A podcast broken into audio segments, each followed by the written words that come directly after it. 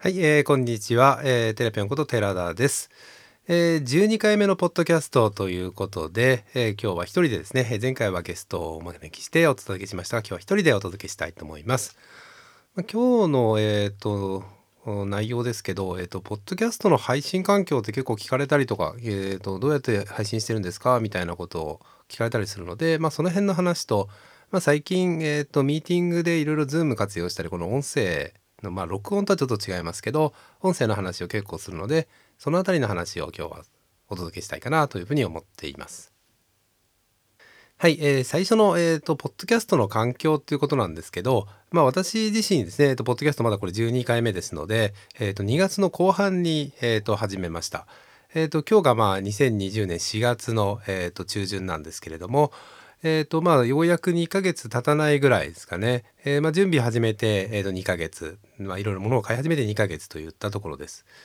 で、えーと、最初に私が、まあえーと、やろうとした時にですね、まあ、どんなものでやろうかっていろいろ考えたんですけど、まあ、せっかくなのでそれなりにちゃんと、まあ、テンション上がる、まあ、自分もやってて楽しいようなものを揃えた方がいいかなと思って、えーとこんなものを揃えました。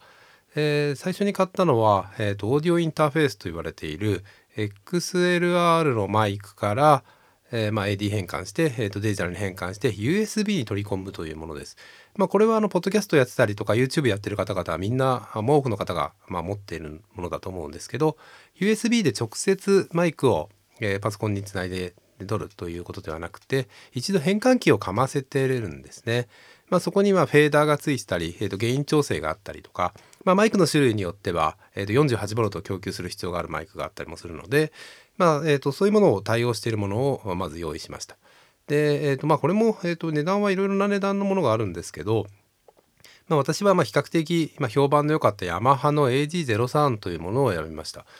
まあ、後々見てみるとですね結構まあ YouTuber の間ではかなり人気の機種ですし、えーとまあ、1本のマイクと1本のギターをミックスしたりみたいなところによく使われてるみたいなんですけど、まあ、そういうものに使えたりもしますし、まあ、えーとゲーム配信なんかで、えー、とパソコンの音を取り込んでまたそれを USB にま流し返す、まあ、ループバックみたいなことも簡単にですねスイッチ1つで切り替えできるということで、まあ、このオーディオインターフェース比較的ま使いやすいですし、えー、とま非常に評判もいいので私はすごく気に入っています。で、まあ、このオーディオインターフェースまず1つ用意しましたと。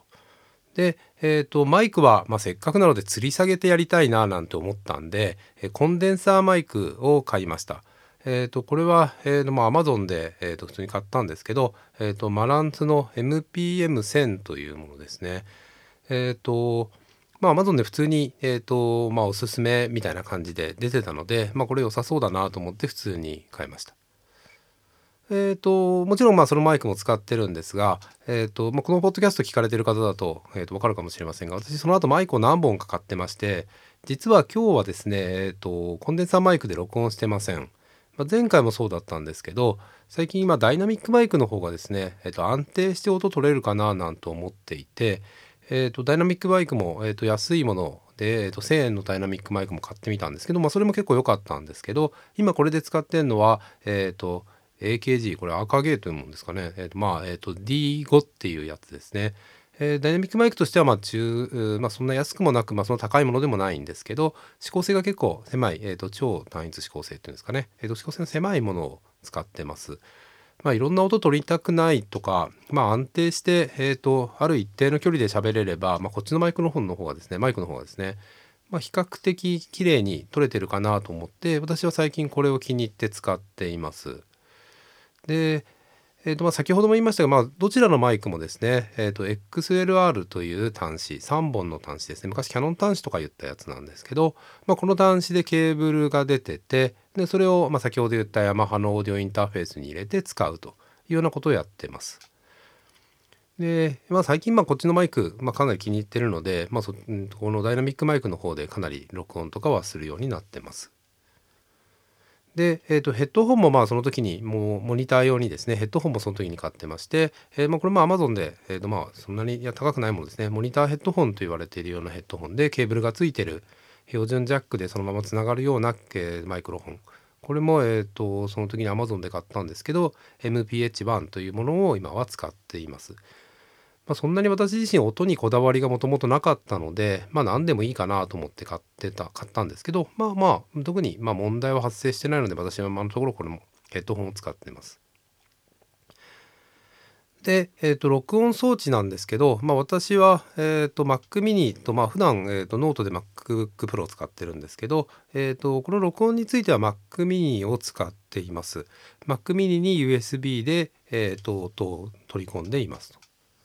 で、えー、とアプリケーション、まあ、録音するアプリケーションなんですけど、えー、とこの Mac には、まあえー、と Adobe CC が入っているので Adobe CC のまあ契約があるので、まあ、そのまま Adobe Audition というオーディオ編集またオーディオ録音したりオーディオ編集するソフトをそのまま使ってます。ポッドキャストをする人たちの中ではですねまあこれでもこれでやってる人とあとはえっ、ー、と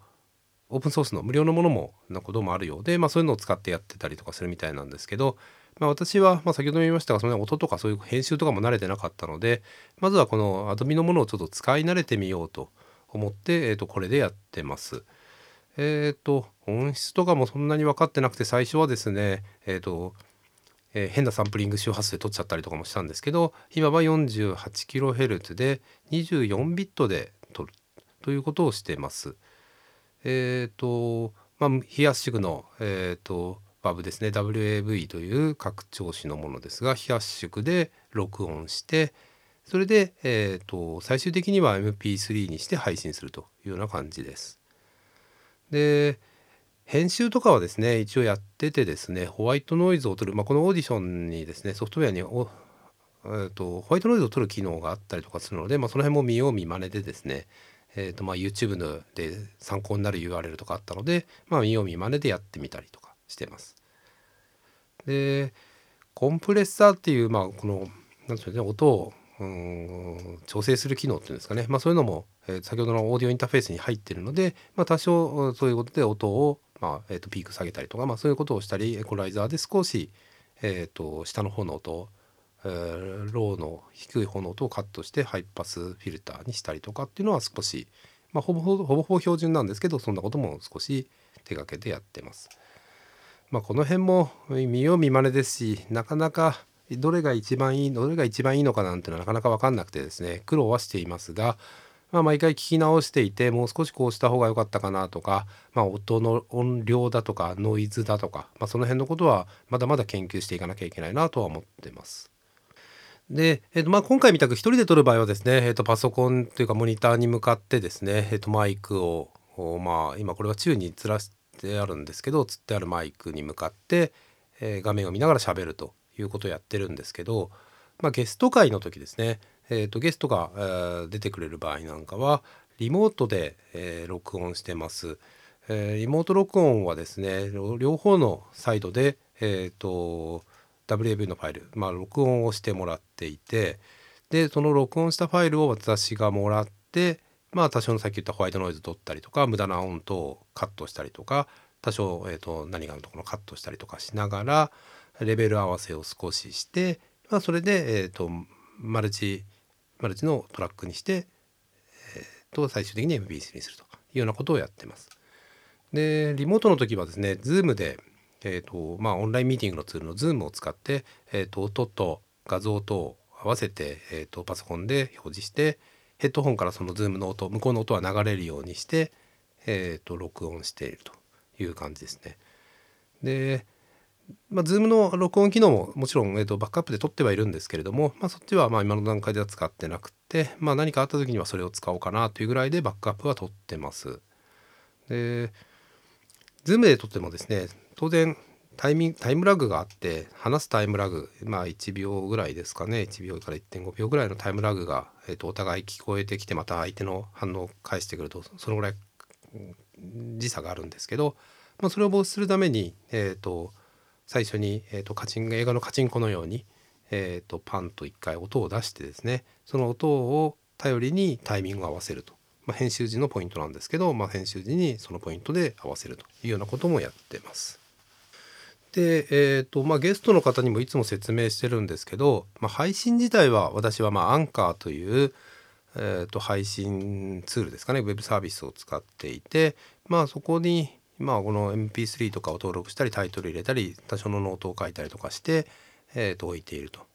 でまあ、このアンカーのいいところは自動的にですね Apple Podcast とか Google Podcast とか Spotify とか、まあ、各種、えーと、ポッドキャストを配信してくれるサービスに、まあ、自動的に配信してくれるという仕組みなので、まあ、これはまかなり便利でいいなというふうに思って使ってます。えー、と最初1回だけですね、えー、と Apple とかには申請とかが必要なんですけどその申請も1回してしまえばですね、えーとまあ、あとは自動的に勝手にあのアンカーで配信すれば RSS を向こうが拾ってくれて取ってくれるので、まあ、それで、えーとみえーと、みんなに配信できるというような感じになってます。でこのポッドキャスト、まあ、そんなにまあ宣伝したり宣伝しなかったりっていうことで、まあ、私もまあ Twitter やったり Facebook やってますけれども、まあ、そのそんなに Twitter でバンバン宣伝してもまあポッドキャストってえっ、と毎回、まあ、聞く人は聞いてくれるし聞かない人は聞かないだろうなと思っていてそんなに宣伝を積極的にやるということはそんなにしてなくて、えー、ゲスト会とかはですねやはりまあぜひみんなに聞いてほしいなと思ってゲスト呼んでるのでゲスト会については宣伝をして、えー、Facebook とか Twitter で拡散してもらうというようなこともしてます。まあ、当然まあ Facebook とか、まあ、Twitter とかで書くとですねえーとまあ、それなりに、えーと、普段あの何も配信しない何も宣伝しない時に比べて、えー、多少のですね、えーとまあ、流入っていうんですかね聞いてくれる人の数は当然増えてはいて、まあ、それはそれでまあ楽しいなと思います。でこの聞いてくれた人の数っていうのがアンカーで一通り全部アナリティクスという形で何件聞かれましたよっていうのが出てくるので、まあ、その辺はまあ結構励みになるというかですね、まあ、これぐらい聞いてくれてるんだなんていうことを思ったりとかしてます。まあ、このネタだとこういう感じなんだとかネタによってやっぱり違うので話す内容によってやはりこのくらい違うんだななんて思っています。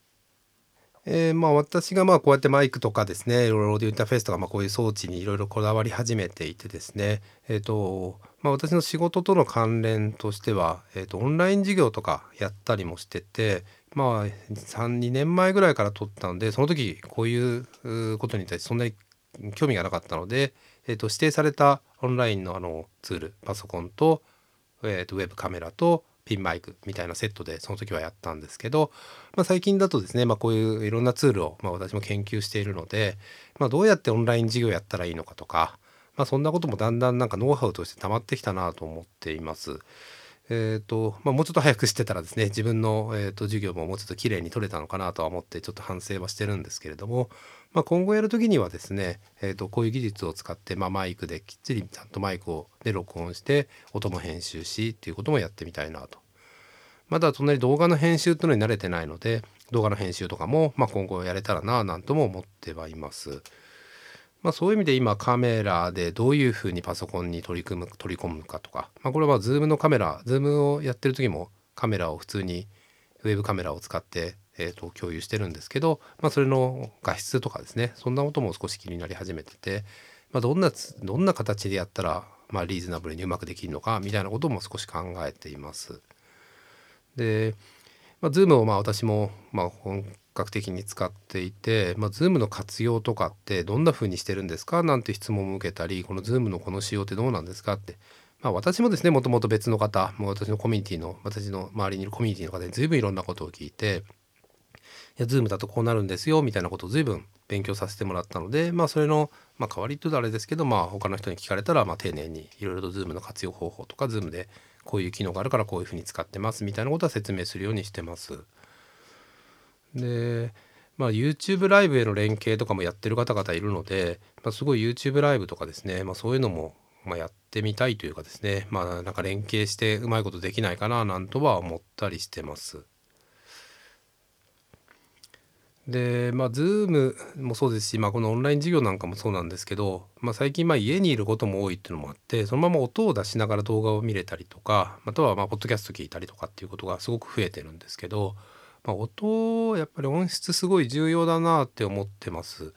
私自身は今まで全くそういうのに興味がなかったんですけどいろいろまあポッドキャストを聞き比べたり YouTube 見てるとですねやはりまあトップの人たちっていうのはすごく音にこだわっていて。私も早くそういう音をきれいに録音してきれいに配信するってことを覚えたいなと思っていろいろ研究をしてると。で実験もしながら、まあ、このポッドキャストもやってるという感じです。えーとまあ、こういう、まあ、リーズナブルでこういうツールがあってこういうふうにやったら便利だよなんていうのがあったら、まあ、非常に教えてほしいなと思っているぐらいです。ただ一方ですね、まあえーと、なかなかその音はま聞ければいいやっていう感覚で、えーとまあ、オンライン授業私も前はそうだったわけですけどオンライン授業を作ったりとか、まあ、Zoom でいろいろ会話してるとやはり音が取りにくいとまあまあしょうがないこの音は取れないんだからまあいいかと言って逃してしまうんですけどミーティングなんかでも音はきれいに取れてるとですね、まあ、綺麗に聞こえてるとすごくま話しやすいし、えーとまあ、その場にいるってことはないですけど非常にあの距離感が縮まったような感じがするんですよね。まあ、ご存知の方も多いと思うんですけど私はものすごい早口で、えーと、何かちょっと思うとパパパパッとまどんどん口が出ちゃうんですね喋っちゃうんですね。で以前使ってた、えー、例えばヘッドホンについてるマイクとかでまあ、この Zoom とかやってて喋ってるとゴモゴモってなんかなっちゃったりとかすることもあるみたいで、えー、まあ、ノイズキャンセルとかそういうのが入ってるからだと思うんですけど、まあえー、とちょっとまあ不自由な感じでもっとゆっくり喋ってくださいよってよく言われてました。もちろんゆっくり喋ることはすごく重要だしうんとまあ早口で喋ってちゃんと伝わらなければ意味がないので早口で喋ってもしょうがないとは思うんですけど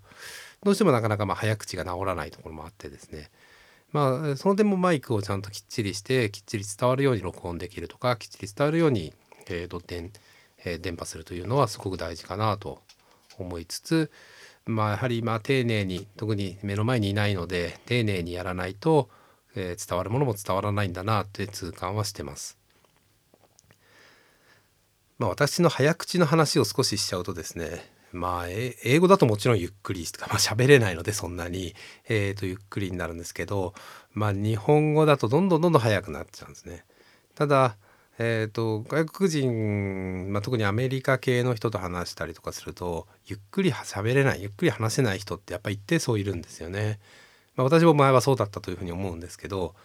なのでやっぱりゆっくり丁寧に優しい言葉で喋れるっていうのはまあそれも一つの技量だというふうに認識をして、まあ、数年前から、えーと、こういう時はゆっくり喋らなくちゃいけないなとかこういうのは丁寧にやらなきゃいけないなというのはすごく気をつけてるつもりです。まあ、ただ何かまあ仕事で、えー、と急いでる時とかまあいろんな時ありますけど、まあ、そういう時にはもうどうしても早口になっちゃってまあこれじゃまあ伝わらないんだろうなと思いつつもまあうまくまあこの伝える努力っていうのをちゃんとしたいなと思います。で最近まあこの Zoom で、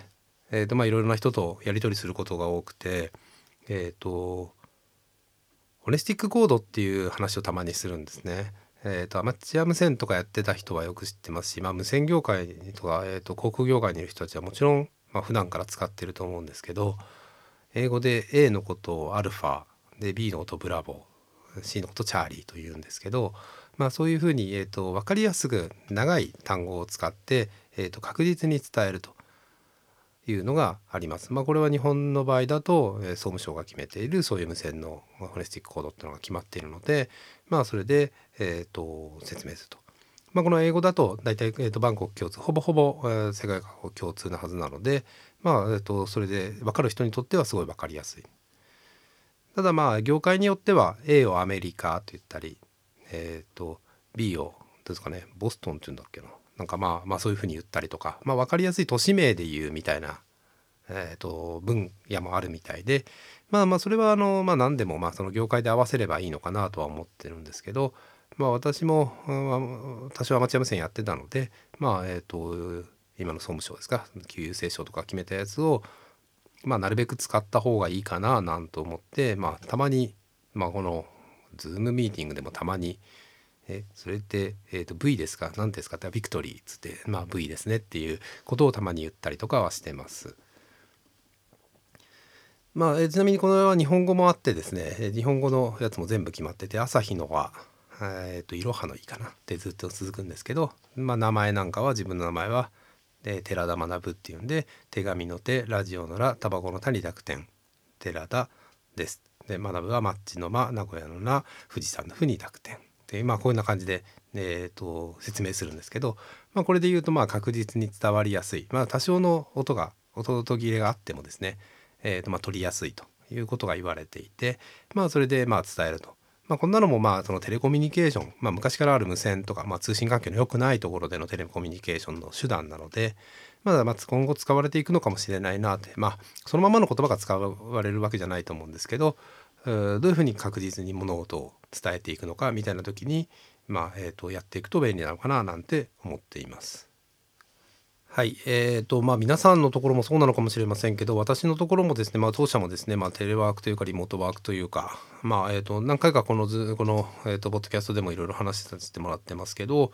まあ、ワークロームホームとかいう言い方するみたいですけど、まあ、家から仕事をするということが、まあ、もう2週間になるんですかね、えー、と始まってやってます。まあえっ、ー、とどうしても必要な時はもちろん私は車で動いたりとかはしてるので、えーとまあ、全く家に閉じこもってるわけではないんですけれどもあそれでも通勤しないと運動不足になったりとかえっ、ー、とまあ何でしょうねまあ、えーと、時間的にずっとパソコンの前に座っちゃうみたいなところがあるのでまあえっ、ー、と良くないなというふうには思ってはいます。とはいえテレワークまあリモートワークでですねまあのうんとしっかり仕事をしていくっていうのはすごく大事だと思っているのでまあ、私たちというかまあ同社としてはまあそれ辺は、えー、とノウハウをしっかり溜め込んで溜めてですね、えー、とまだまだ、えー、と続くであろうこの体制に、えー、柔軟に、えー、立ち向かっていこうと、まあ、強く立ち向かっていこうということをしています。やはりまああの仕事の業務の内容によっては非常にしにくい業務ももちろんあるとは思うんですけど、まあ、我々まあソフトウェアを作っている立場からするとですね、まあ、ソフトウェアはまあパソコンがあればもちろん作れるわけですし、まあ、あとお客さんとのミーティングもさっき言った Zoom とかリモートミーティングを活用すればですね、まあ、何とかまあできないことはない。まあ、ワークショップ的に一緒に作業するっていうのが非常に難しいなって今思っているので、まあ、その辺を今どうしようかっていうのは課題なんですけど、まあ、それもまあ IT 技術ウェブ技術を使うことによって何とかしていこうかなと思ってます。とはいえやっぱりちょっと疲れが出るっていうんでしょうかね。えーとまあ、コミュニケーション目の前にいない人とのコミュニケーションでやっぱりすごく疲れるし、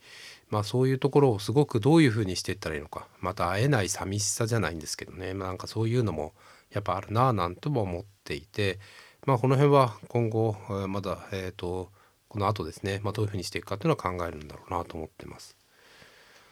でリモートワークしててやっぱり不安っていうのはよく聞く話。やっぱまあ相手が何してるのかまやっぱ分かんないですよねって。まあ私自身もそうだし、まあ、周りから見た時に私が何今してんのって、まあ、目の前にいればなんとなくイライラしててなんか電話出てんのかなとか、えー、何かカチャカチャ打ってるからメール打ってんのかなとかまあコーディングしてんのかなって。なんとなく雰囲気わかると思うんですけど、まあ、リモートだと全く分かんないですよね。まあ、まあそれこそ仕事してんのかみたいな話もあるぐらいなんですけどまあ、仕事はもちろんその成果でいろいろ測れないことはないと思うんですけど、まあ、その人が何を考えてどうしてんのかみたいのがやっぱり、まあ、どこで困ってんのかみたいの分かりにくいので、まあ、うちは今はなるべくズームつないで、えー、まあ、いつでもつなげるような状況にして、まあ、雑談でもいいからやろうみたいなことをやってます。でまあそれだけだとやっぱり入りにくいっていうのもあるんで一応今は時間決めたりしてこの時間はなるべく入れる人は雑談しようかみたいなことをやって、えー、います。でまあ気軽にそこだとまあこんなとこで困っちゃってねって例えばパソコンの設定でちょっと困ってねとか。えーと、ネットがちょっと遅くて困っててねみたいなじゃあこういうふうになんか解決したよみたいのが、まあ、気軽に相談できるとですね、まあ、そういうとこからヒントがあったりとかまあ、気がまあ自分だけで考えてないんだと思うと、まあ、多少いいこともあると思うので、まあ、そんなことはなるべくやろうとしてたり、まあ、体調とかも当然、まあ、今体調悪いって言うとなんか「お前大丈夫か?」って言われちゃうかもしれませんけど、まあ、多少体調が悪くなったり、まあ、くしゃみとか咳っていうこともなくてもまあなんとなくちょっと昨日の夜寝れなかったんだよねとかあまあすごい寝てなんか体が痛いんだよねとか、まあ、そんなことってまあ普段会社にいればなんかあちょっと腰痛いななんて言うと思うんですけどまあそんなこともまあ雑談の時間があればまあ言えるかなと思って、えー、まあそういう時間もちょっと今取り入れ始めてます。でさっきちょっと言ったその何してるか分かんない問題はまあ奮法みたいなまあ今何してこれ困ってるみたいのをチャットに書くみたいなチャンネルは作ってみたりしたんですけどまあこれもやりすぎてるとまあ疲れるしまあなかなかそれ慣れ慣れるのも難しいですよね。あとまあやりたくないっていう人もやっぱりいると思うしやることによるパフォーマンスの低下ってあると思うので、まあ、やればいいってもんだとは思ってないんですけどまあ少しやってもいいかななんと思って共通チャンネルで今私たちはやってる感じですね。まあ、人数も少ないので、まあ、そこに書き込まれてることはみんな無視しようみたいな、まあ、ちゃんと質問する時は、えー、と明確に質問をしてまあなんかあこの人こんなことを考えてこんなことやってんだみたいなことが、まあ、そこ覗きに行くと分かるっていうような感じの形にしてます。はいえーとちょっとだけ最後に宣伝なんですけど宣伝ってこともないか。えっ、ー、とまだ4月の2425にオープンソースカンファレンス2020オンラインスプリングっていうのが開催されることになりました。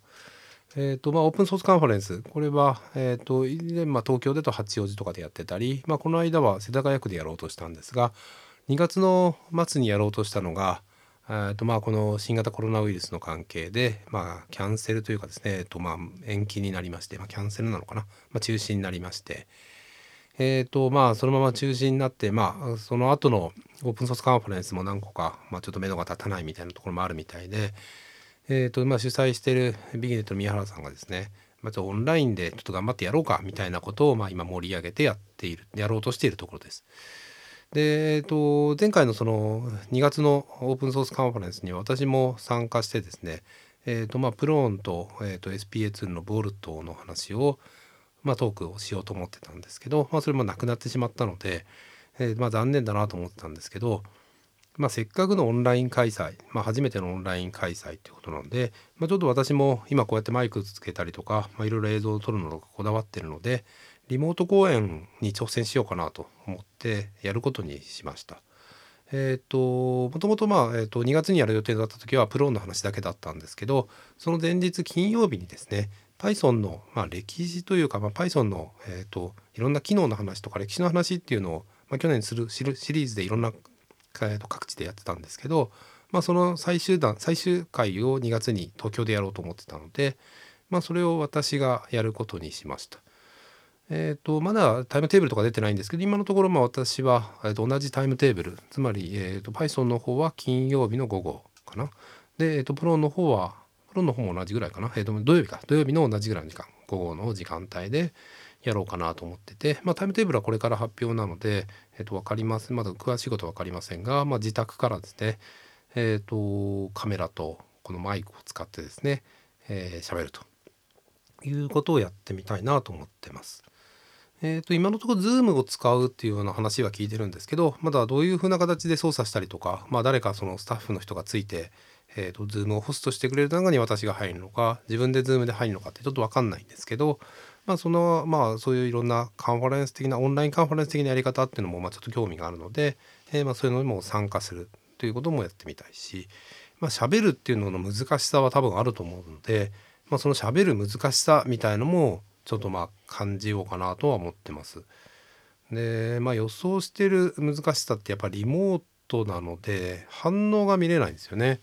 まあ、ツイッターとか例えばまあその YouTube のうんとチャットルームみたいのがあれば、まあ、そこに見る余裕があれば見てもいいとは思うんですけど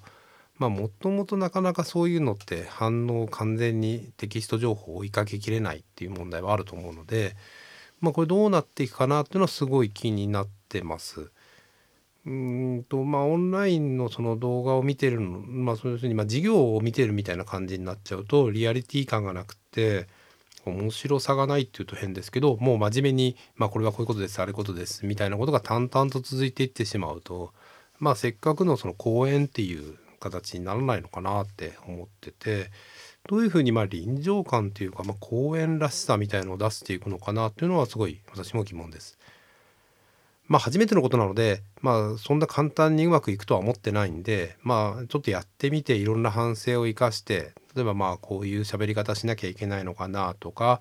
えー、ともっとはっきりこういうことを言わなきゃいけない。またね画像をこういうふうに出さなきゃいけない。資料の作り方こうしなきゃいけないみたいな。いろんなことが多分出てくるんだろうなって想像はしていてですね。まあその辺の想像も含めて楽しみたいなと。まあ反省もまあ反省っていうかまあやってみないことにはまあ次始まんないと思うんでまずはやってみようなんてことを考えています。はい。えっ、ー、と、まあ、今日はこのぐらいでですね、えっ、ー、と、ちょっと、えっ、ー、と、ゆん環境、私の環境の話と、 Zoom とか、まあ、オンライン系の話、 Zoom なり、えっ、と、テレワークなり、リモートワークなりの話っていうのもちょっとしてみたいなと思って、え今日はこんな収録をしてみました。えっ、と、また定期的にですね、えっ、と、ポッドキャストやっていきたいと思いますので、お聞きいただければありがたいと思います。はい。えっ、と、本編今回はここまでとなります。最後までお聴きいただきありがとうございました。